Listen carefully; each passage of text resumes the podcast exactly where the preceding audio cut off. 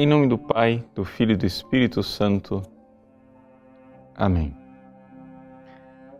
Meus queridos irmãos e irmãs, agora, neste tempo comum, nós começamos a nossa caminhada junto com Cristo e hoje o Evangelho de São Marcos nos narra as primeiras vocações dos quatro primeiros apóstolos. É interessante nós preenchermos um pouco esse relato é, bastante sucinto de São Marcos. Nós sabemos pelo Evangelho de João que estes quatro discípulos, eles eram discípulos de João Batista. E que, uma vez que João Batista foi preso, como narra o início do nosso Evangelho, eles então voltam para o seu trabalho, voltam para a sua vida antiga. É interessante a gente notar isso porque esta realidade vai se dar mais uma vez quando Jesus morre e então eles voltam a pescar, como está escrito lá no final do Evangelho de São João também, em que Pedro diz aos discípulos: Eu vou pescar. Na realidade, é como se eles tivessem voltado para a vida velha, ou seja, passou João Batista, que foi preso, eles foram pescar.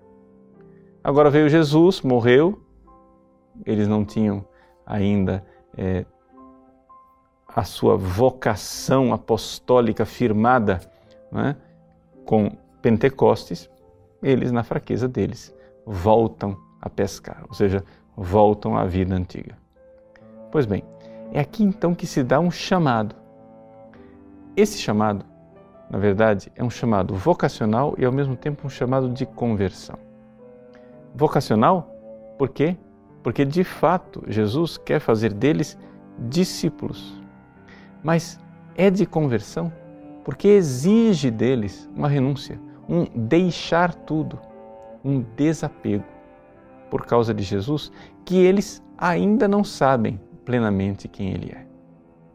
Mas Jesus, já no primeiro chamado, já lhes dá um sinal de que esse chamado será algo sacrificado. Por quê? Porque ele fala de pescadores de homens. Ou seja, venham e eu farei de vocês pescadores de homens. O que é um pescador? O pescador é aquele que mata o peixe. Ou seja, ele tira o peixe do seu ambiente natural e o peixe morre. Pois bem, ao ser pescadores de homens, nós precisamos tirar as pessoas do seu ambiente natural, ou seja, o ambiente da natureza decaída, que é a mundanidade, a mentalidade mundana de apego a este mundo. E então, ao fazer essas pessoas conhecerem o Cristo e seguirem o caminho do Evangelho, nós estamos pescando estamos tirando essas pessoas da mundanidade. Então, é necessário que algo morra em nós quando nós nos convertemos. E é exatamente essa dinâmica do peixe fora d'água, do peixe que morre, que é a conversão. Nós precisamos verdadeiramente morrer para o homem velho. O homem velho, o homem que vive mundanamente, precisa morrer. E é assim que nosso Senhor irá nos chamar para uma renúncia constante. Quem quiser me seguir, renuncie a si mesmo dia após dia me siga.